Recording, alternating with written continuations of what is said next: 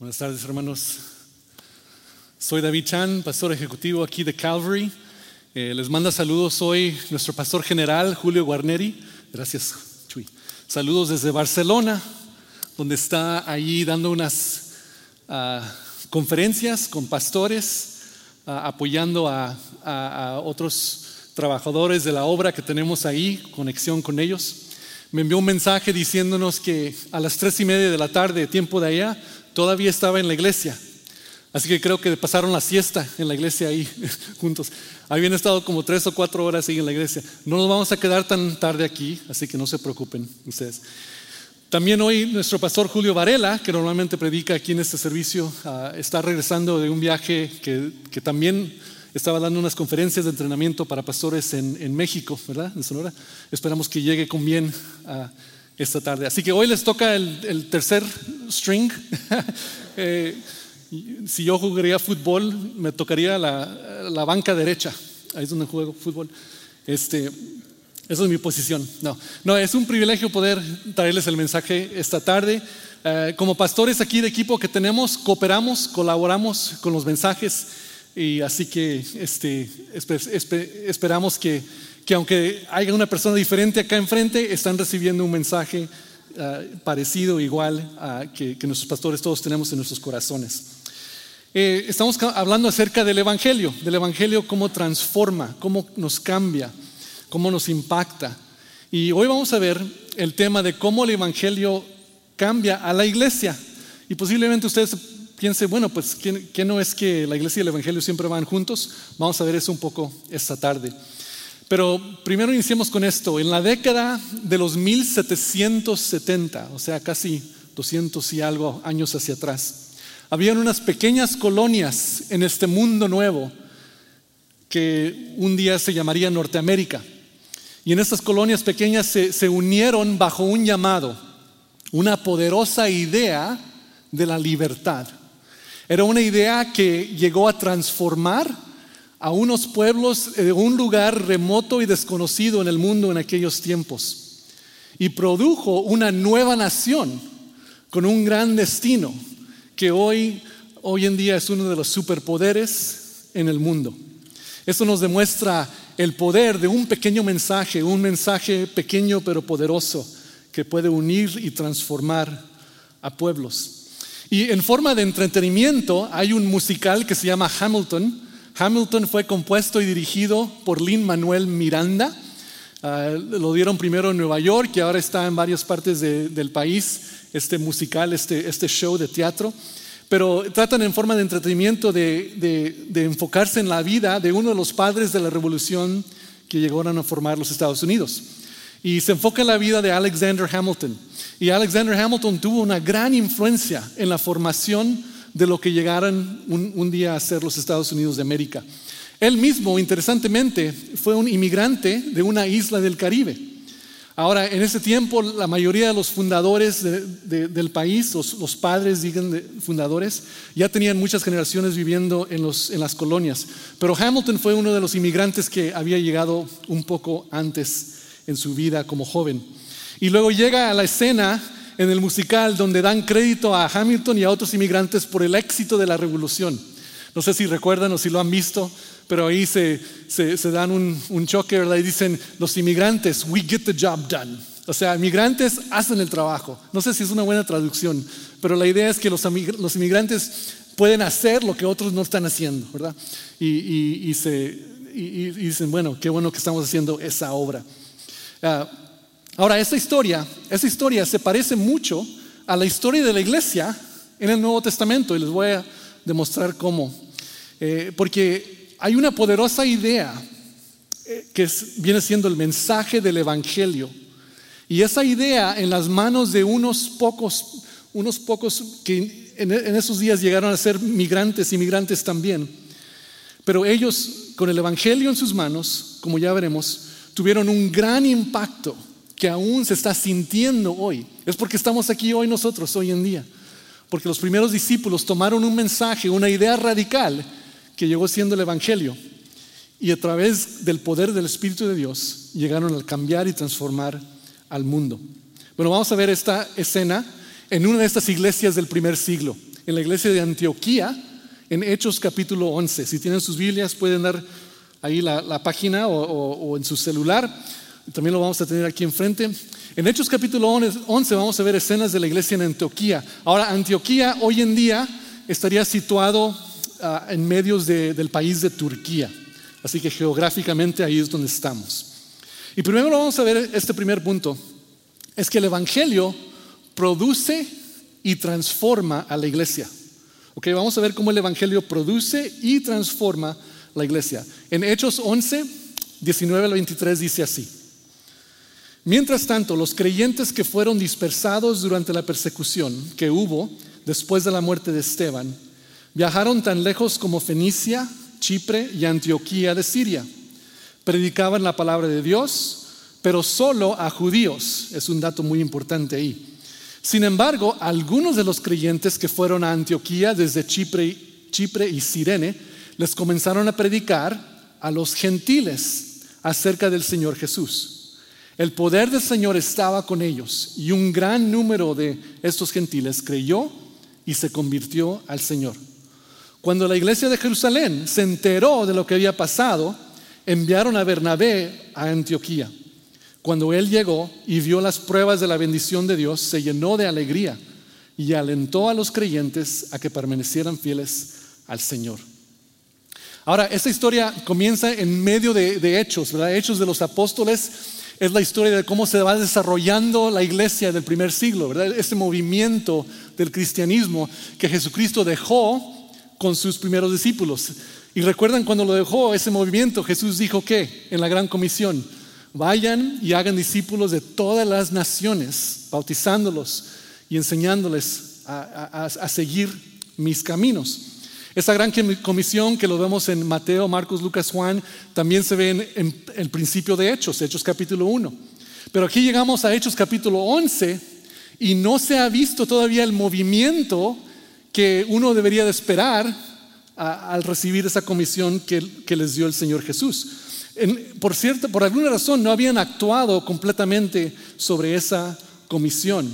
Los discípulos primero se quedaron en Jerusalén y se quedaron ahí y, estaban alcanzando a gente en Jerusalén. Si recuerdan Hechos capítulo 2, Pedro da una predicación en el día de Pentecostés y tres mil personas se añaden a la iglesia. Así que posiblemente estaban muy ocupados discipulando a Jerusalén, no sabemos por qué, pero por alguna razón no inmediatamente salen los discípulos para, para obedecer la gran comisión de hacer discípulos de todas las naciones. Y de por sí solo están comunicando el Evangelio a otros judíos a otras personas que creían en el mismo Dios del Antiguo Testamento y tenían esa base en común, esa base religiosa, esa base cultural. Así que es interesante, ¿verdad? Que Dios, Jesucristo les da una comisión para todo el mundo, pero ellos se quedan cerca con, con la gente que ellos conocen, con la gente con que ellos se sienten cómoda, con la gente judía. Pero vemos que algo sucedió. En, en, en Hechos capítulo 8, vemos que a Esteban, Esteban es, es, castigado y es el primer mártir, Es, apedreado por su fe, por su testimonio. Y al, morir Esteban, eso causó que, que las, las, protestantes religiosas en ese tiempo comenzaron a, a perseguir a los otros creyentes.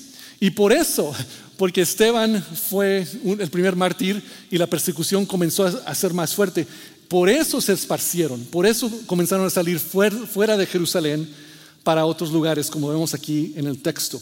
Y uno de esos lugares a donde van es Antioquía.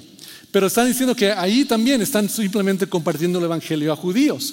Ahora no sé si usted tenga descendencia judía, la mayoría de nosotros probablemente no, pero imagínense, imagínense algo que se llama el Evangelio, que son buenas nuevas, buenas noticias, pero solo para un pequeño grupo de personas. ¿verdad? E-, eso no está bien, ¿verdad? El Evangelio de Jesús es para todo el mundo y Él les dijo, es para todos. Pero en ese tiempo solo estaban compartiendo con gente conocida de la misma cultura. Pero eso no era la gran comisión. Entonces, pero vemos aquí que algunos discípulos, y no nos dicen cuáles son sus nombres, pero algunos llegan a Antioquía y ellos comienzan a predicar el Evangelio a gentiles. Ahora, la palabra gentil en el Nuevo Testamento es para cualquier otra persona que no es judía. Así, otras culturas, otras naciones, todos ellos van sobre el tema gentil, ¿verdad? O el título gentiles. Entonces, a esos, por, fin, alguien comienza a, a compartir. Es probable que en Antioquía no habían muchos judíos y los discípulos por eso comienzan a testificar a los gentiles. Pero interesantemente, al llegar a Antioquía, estos discípulos forman una iglesia. Ahora, noten algo muy interesante ahí, ¿verdad?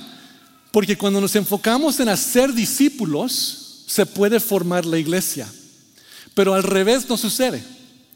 Eso es algo muy importante. Formando una iglesia no siempre automáticamente produce discípulos. ¿verdad? Discípulos forman iglesias. Pero solo porque se abre una iglesia, no forma discípulos, no, automáticamente hace discípulos. ¿Por qué? Porque, porque no hay iglesia sin el Evangelio y el Evangelio es algo que transforma, el Evangelio es algo que nos cambia. Ser discípulo es literalmente ser un seguidor de los caminos de Jesús. Así que nos podemos decir que, bueno, somos cristianos, somos creyentes, voy a la iglesia, etc. Pero la pregunta en realidad es, ¿pero eres discípulo? ¿Eres alguien que sigue el camino de Jesús? No hay iglesia sin el Evangelio, porque el Evangelio produce a la iglesia. Ahora estamos hablando de iglesia en términos de creyentes, los individuales que siguen el camino de Jesús, no necesariamente hablando de la iglesia institucional. Pero la iglesia, si, construimos una iglesia sin el Evangelio, produce religión nada más. Ahora, ¿cuál es la diferencia? ¿Cuál es la diferencia? ¿Cómo, podemos, cómo nos podemos dar cuenta si alguien es un discípulo o una, simplemente una persona religiosa? Vamos a comparar aquí ah, solo en cuatro, maneras sencillas. Alguien que conoce, alguien que solo por su religión va a la iglesia o se llama cristiano solo por, porque es su tradición, en contraste con un discípulo. Un religioso, en primer lugar, conoce de Dios, ¿verdad? Pero un discípulo conoce a Dios. ¿Ven la diferencia? Una pequeña palabra, ¿verdad? Es, algo conocer de Dios, tener entendimiento, tener, aprender algo y poder recitarlo. Pero conocer a Dios es algo más íntimo, algo más personal. Otra comparación, un religioso escucha la palabra de Dios y posiblemente la escucha y la recibe, ¿verdad? Pero un discípulo practica la palabra de Dios. ¿Ven la diferencia? La palabra de Dios nos dice, ¿verdad? Que, si solo lo oímos pero no lo hacemos, entonces es como que nada pasó, ¿verdad? Un religioso asiste a la iglesia de vez en cuando o posiblemente hasta cada semana, pero un discípulo ama, ama a la iglesia y sirve en su iglesia. Un discípulo entiende que la iglesia es una familia, es un cuerpo y nos dedicamos y nos comprometemos unos a otros para servir, para crecer, para animar y para testificar al mundo. Una persona religiosa busca la bendición de Dios. Un discípulo busca la presencia de Dios. Hay una pequeña diferencia ahí también, ¿verdad? No hay nada malo en estas, en estas cosas que, mencioné de los religiosos, no hay nada malo en eso, ¿verdad? Pero la, segunda opción, en la segunda opción vemos un compromiso más profundo que produce resultados diferentes. Buscar la bendición de Dios es algo bueno, pero, pero al madurar en nuestro camino con Dios, sabemos que lo mejor no es simplemente tener la bendición de Dios, sino que lo mejor es tener la presencia de Dios en nuestras vidas. Y de ahí fluyen las bendiciones que necesitamos. ¿Verdad? Esa es un poco de diferencia al pensar qué es un religioso comparado que, con quién es un discípulo. Y aquí en Calvary nos queremos enfocar en hacer discípulos. Así que veamos más aquí de cómo nos enseña esto ah, en el texto aquí. Vemos que los discípulos que fueron a Antioquía, porque en realidad eran discípulos, en realidad eran seguidores de Cristo, querían implementar en sus vidas los caminos de Jesús. Ellos llegaron a dar un tremendo impacto en Antioquía y producieron una nueva iglesia. Pero ahí no solo vemos que el Evangelio no solo produce a la iglesia, no solo una vez, ¿verdad? No, solo, no es como que el Evangelio Inicia algo y luego ya te, te deja para el resto de tu vida, ¿verdad? El Evangelio no solo produce la iglesia una vez, sino que transforma a la iglesia continuamente. Veamos otra vez los versículos 22 al 23.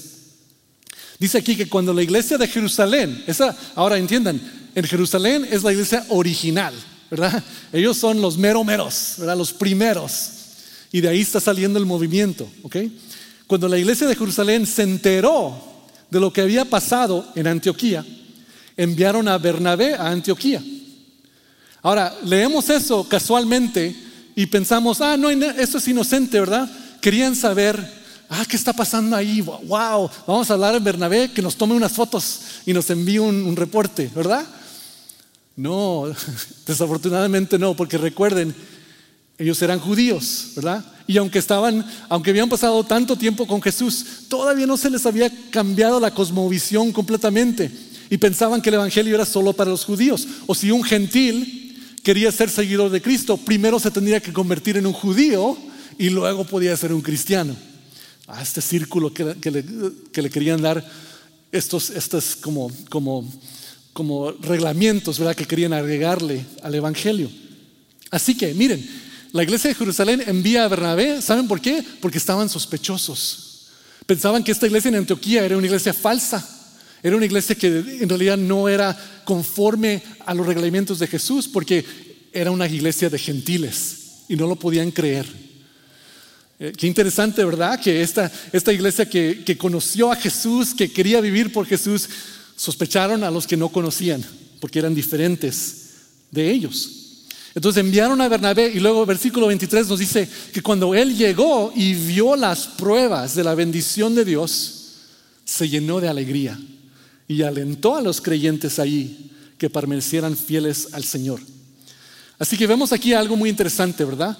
Porque vemos aquí que la iglesia en Antioquía se, hubiera, se pudieron haber quedado, dejado ah, en mala relación con Jerusalén hubieran podido haber dicho, bueno, ¿por qué envían un espía para ver si en realidad somos creyentes? Pero al contrario, recibieron a Bernabé y recibieron su, aliento, su ánimo, recibieron sus enseñanzas. Y hasta vemos después que va a haber un, un problema en Jerusalén y los hermanos en Antioquía van a cooperar para ayudar a los hermanos en Jerusalén. Ven cómo el Evangelio transforma a la iglesia. Porque un corazón duro, un corazón que dice, bueno, no, ustedes no pensaban que era yo un creyente real, pues cuando ustedes tienen problema es su problema, es el castigo de Dios, Pero no, al contrario, el, el Evangelio transforma a los hermanos en Antioquía. Cuando hay una necesidad en Jerusalén, ellos responden con amor y con compasión.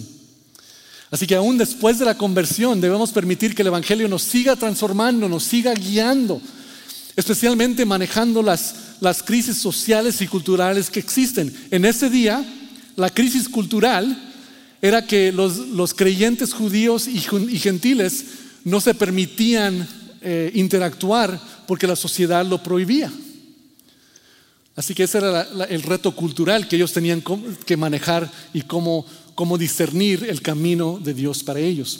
Pero se dieron cuenta que no, la familia de Dios es para todos y aceptaron, se aceptaron unos a otros. Hoy en día la iglesia debe de discernir entre muchos conflictos que tenemos sociales y culturales.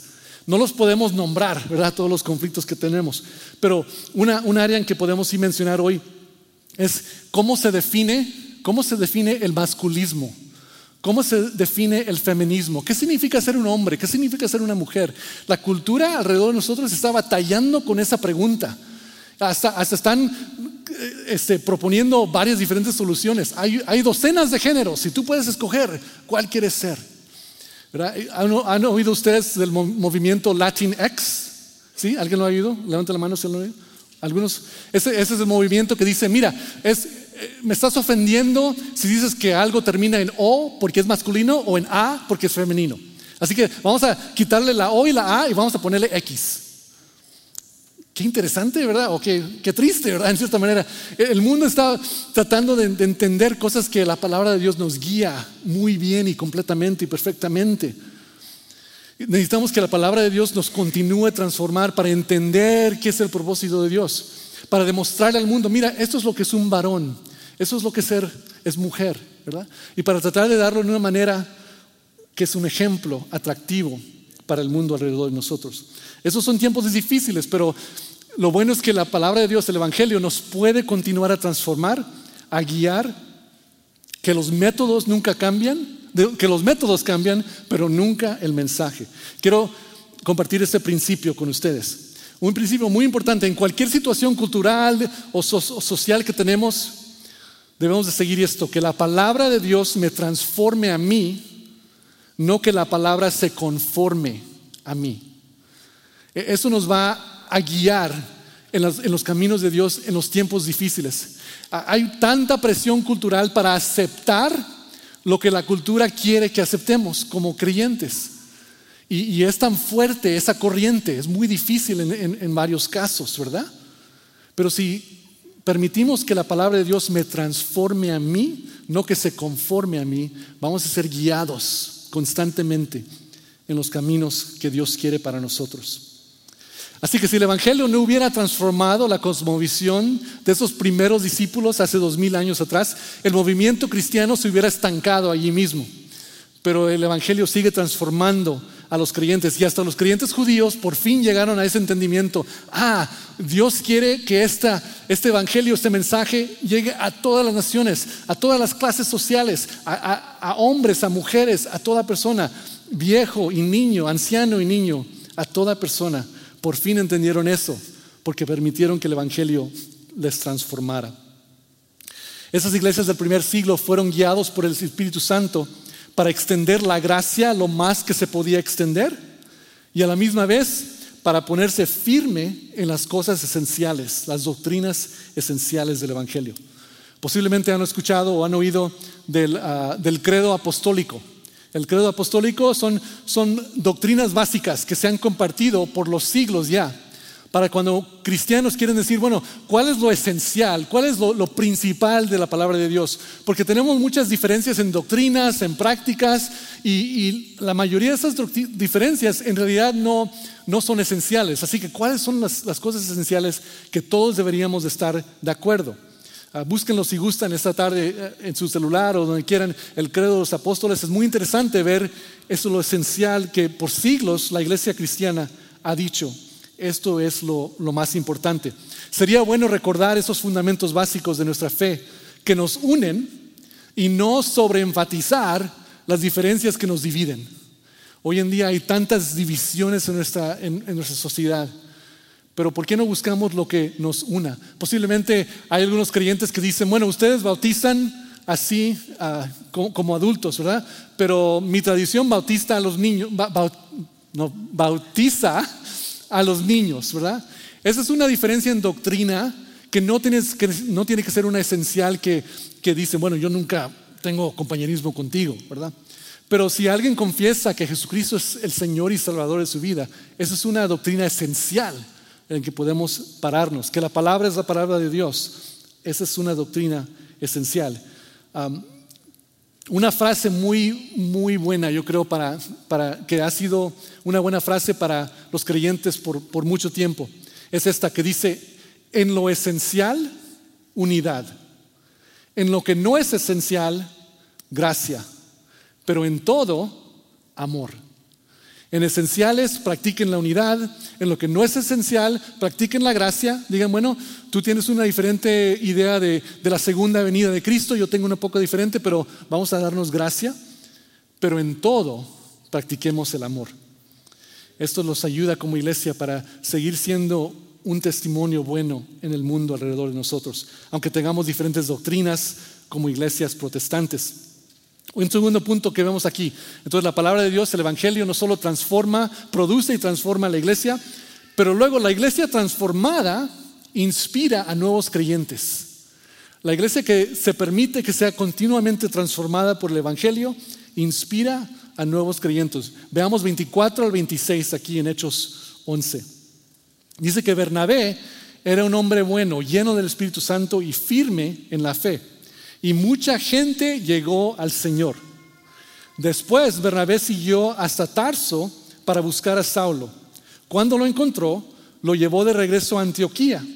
Los dos se quedaron allí con la iglesia durante todo un año, enseñando a grandes multitudes. Y fue en Antioquía donde por primera vez a los creyentes los llamaron cristianos. Noten con, aquí que, que llamado cristianos muchos piensan que en realidad era como una, forma de burlarse.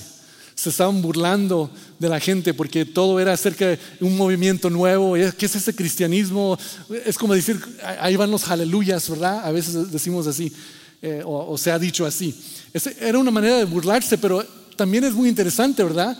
Que veían en esa, en, esa, en esa iglesia, veían a personas que se estaban conformando a los caminos de Jesús.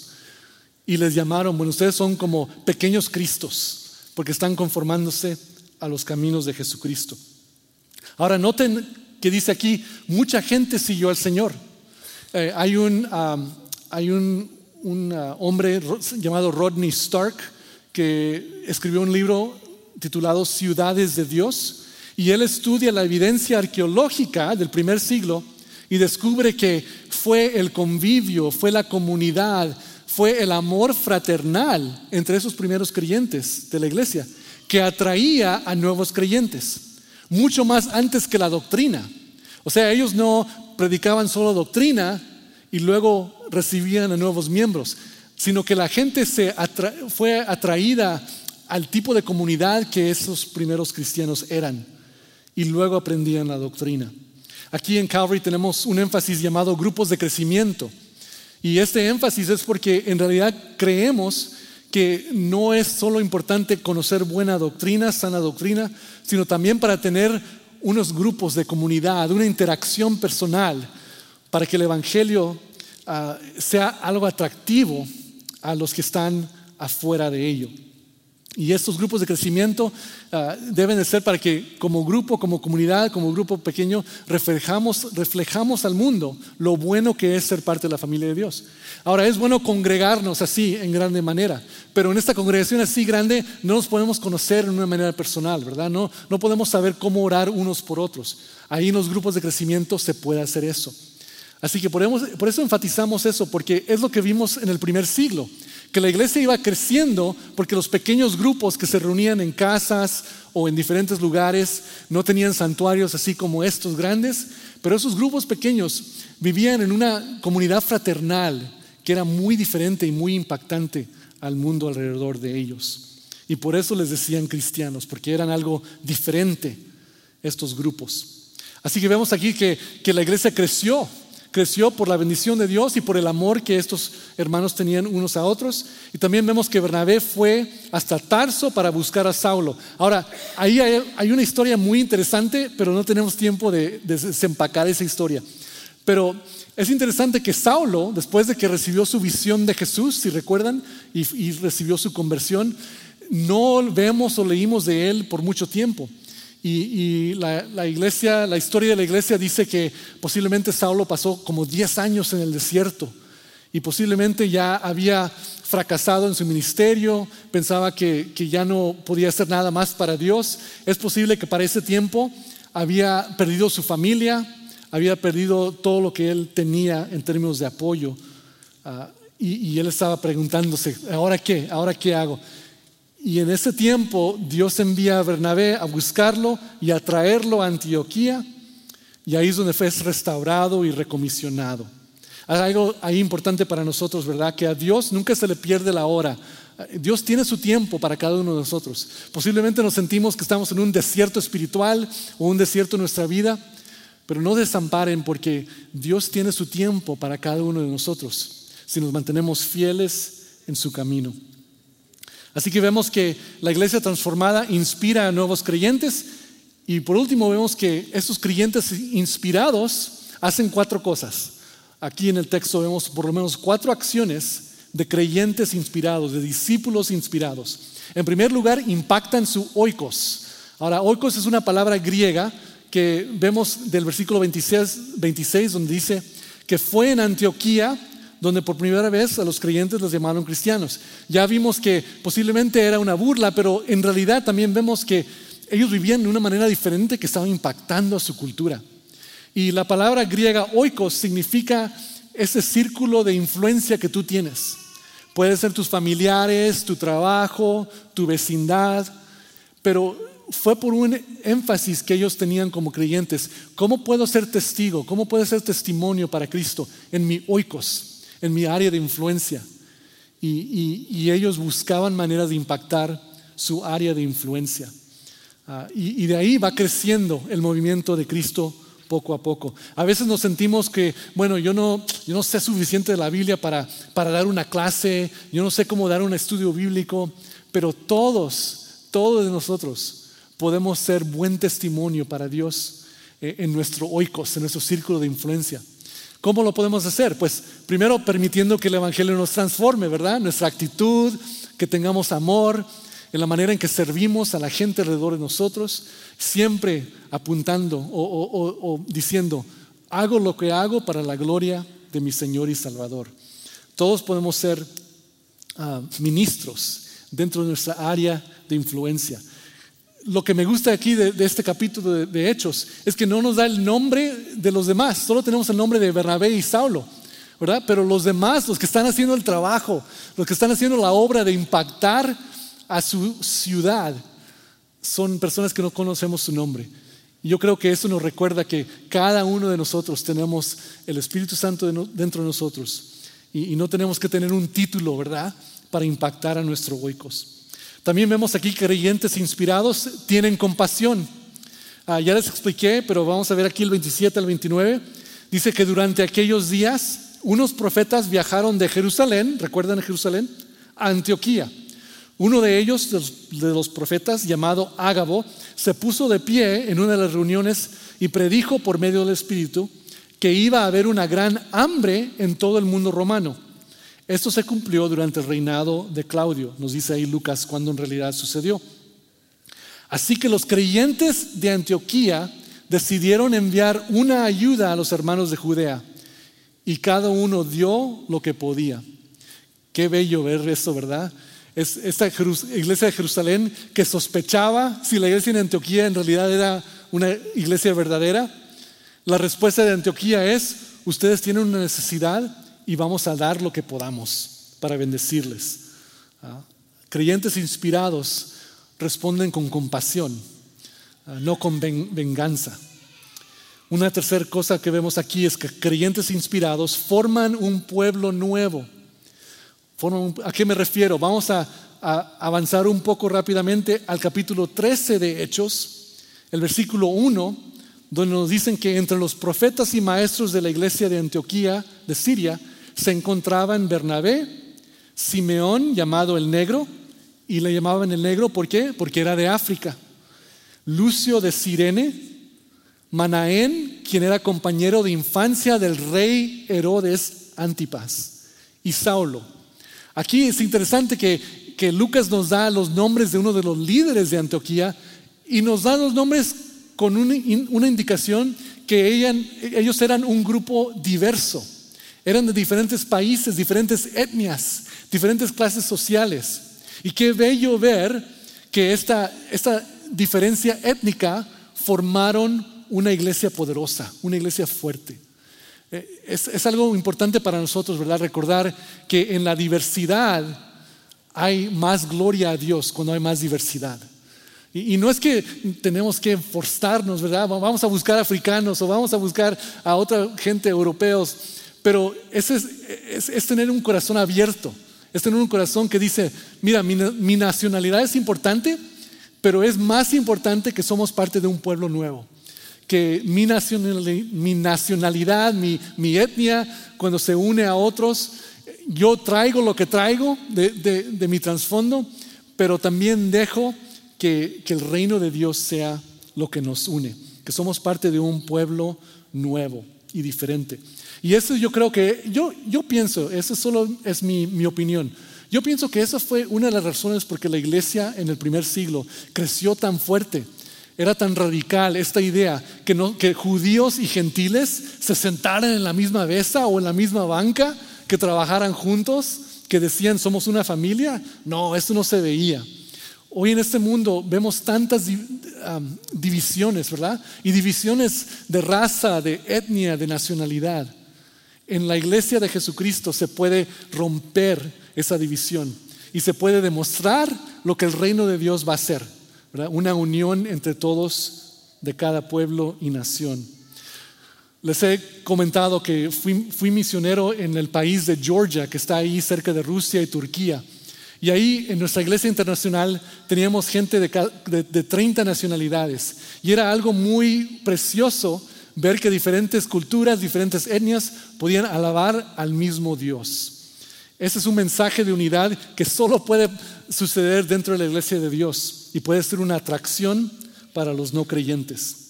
Así que creyentes inspirados forman un pueblo nuevo y por último, creyentes inspirados participan en la misión de Dios. Vemos ahí en capítulo 13, versículos 2 y 3. Cierto día, mientras estos hombres adoraban al Señor y ayunaban, el Espíritu Santo dijo, designen a Bernabé y a Saulo para el trabajo especial al cual los he llamado. Así que después de pasar más tiempo en ayuno y oración, les impusieron las manos y los enviaron. ¿Qué está sucediendo aquí? Ese es el primer movimiento de misiones saliendo de Antioquía, enviaron a Pablo y a Bernabé y luego a su equipo para compartir el Evangelio en diferentes naciones, diferentes lugares. Aquí en Hechos 13 es la razón por qué estamos aquí nosotros, ¿verdad? Porque el Evangelio un día llegó a Estados Unidos, el Evangelio un día llegó a México, a El Salvador, a Guatemala. El Evangelio sigue llegando a Corea, a las Filipinas, a diferentes partes del mundo, Afganistán, a Irán. Sigue llegando el Evangelio. Y comenzó en ese momento, cuando la iglesia en Antioquía se dio cuenta, mira, tenemos una comisión y, debemos impactar al mundo. Así que vamos a enviar parte de nuestro cuerpo para ir e impactar al mundo. Así que ahí vemos cuatro cosas de creyentes inspirados que impactan su oikos, tienen compasión, forman un pueblo nuevo y participan en misión. Ese es un reto para nosotros y les quiero preguntar, ¿en qué manera está usted practicando algo de esto? Comenzando con este primer punto, ¿verdad? ¿Cómo estamos impactando a nuestra área de influencia? Vamos al trabajo reconociendo cada día que somos enviados por Dios y comisionados por Él. ¿O vamos pensando que dejamos a Dios en el templo el domingo pasado? Así que llegó el momento de responder al mensaje de hoy. Espero que el Espíritu Santo les esté hablando en algo personalmente. Pero voy a pedirles que se pongan de pie y que nos pongamos a reflejar y a responder. Es posible que, bueno, hago la pregunta, ¿has sido tú transformado por el Evangelio? ¿Te has dedicado a Jesús? para que Él te transforme, te salve. Si nunca lo has hecho, te invito a que te rindas hoy a Jesús, que comiences hoy a recibir la transformación que Jesucristo te quiere dar. O posiblemente ya eres creyente por mucho tiempo. Te pregunto, ¿estás frío en tu amor y en tu seguimiento de Cristo? Si estás frío en tu amor, toma el tiempo hoy de rededicarte, rededicarte de, darte por completo. dile al Señor Jesús, yo no quiero ser solo un religioso, quiero ser un discípulo. Dame otra vez un amor, un, un fuego para ti, para poder seguirte y tus caminos. No camines solo, posiblemente estás tratando de caminar como creyente solo. Posiblemente hoy tienes que responder y decir, yo, yo necesito unirme a un grupo, yo necesito unirme a un grupo de crecimiento. Cualquier decisión que usted tenga, Mientras el grupo nos dirige en la alabanza, les invitamos que pasen al frente a orar. Este tiempo de, altar está abierto para que ustedes hagan, eh, hagan ese, ese compromiso con Dios, vengan, oren y responden.